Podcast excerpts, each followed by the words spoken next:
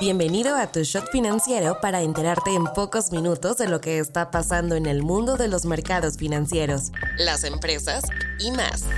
Nos encuentras todas las mañanas de lunes a viernes en tu plataforma de streaming favorita. Esto es Tu Shot Financiero, un podcast de Business Drive, traído a ti por Inventa. Hoy es jueves 19 de octubre y estas son las noticias del día. ¿Con qué empezamos?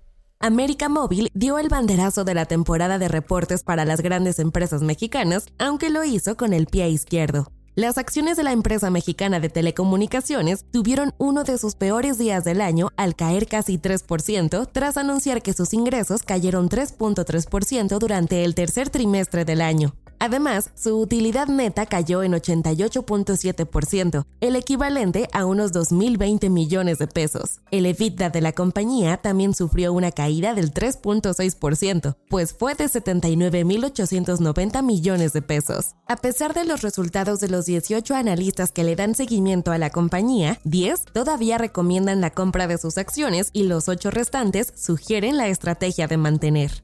¿Qué sigue para la compañía propiedad de Carlos Slim?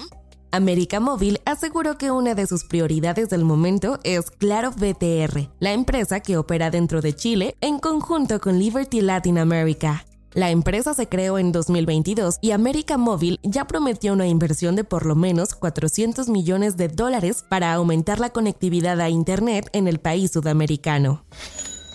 Mercados internacionales. En Estados Unidos también sigue la temporada de reportes y esta ocasión fue el turno de Tesla que lamentablemente no logró cumplir con las expectativas del mercado. La automotriz eléctrica repartió en el trimestre 435.059 vehículos, 27% más que el mismo periodo del año anterior. Esto llevó a que sus ingresos fueran de 23.350 millones de dólares, 8.8% más que el año anterior. Sin embargo, las expectativas del mercado eran que ingresara 24.100 millones de dólares. Mientras tanto, sus utilidades netas fueron de 1.800 millones de dólares, también por debajo de las estimaciones de 2.200 millones de dólares. La mayor competencia en el mercado por parte de automotrices eléctricas chinas ha hecho que Tesla baje los precios de sus vehículos varias veces en el año. Además, la compañía ha incrementado su inversión en inteligencia artificial. Su plan es gastar más de 2 mil millones de dólares en 2023 y otros 2 mil millones en 2024. El siguiente gran momento de la automotriz se acerca, pues después de mucho tiempo en silencio, la compañía comenzará con las entregas del Cybertruck a partir del 30 de noviembre.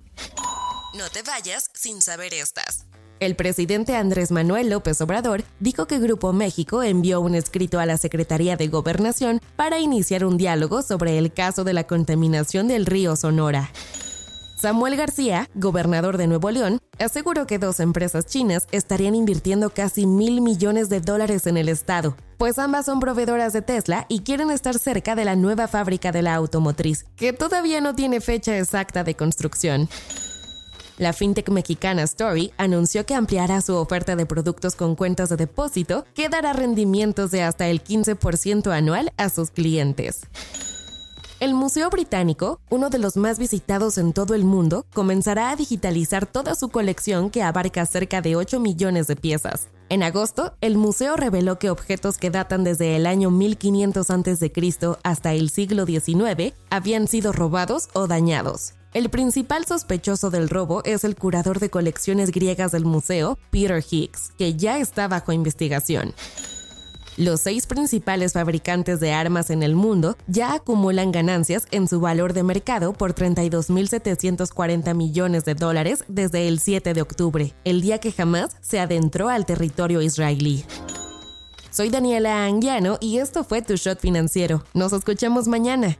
Tu Shot Financiero es una producción de Business Drive. El guion está a cargo de Nino Pérez y la producción es de Daniel Bri López.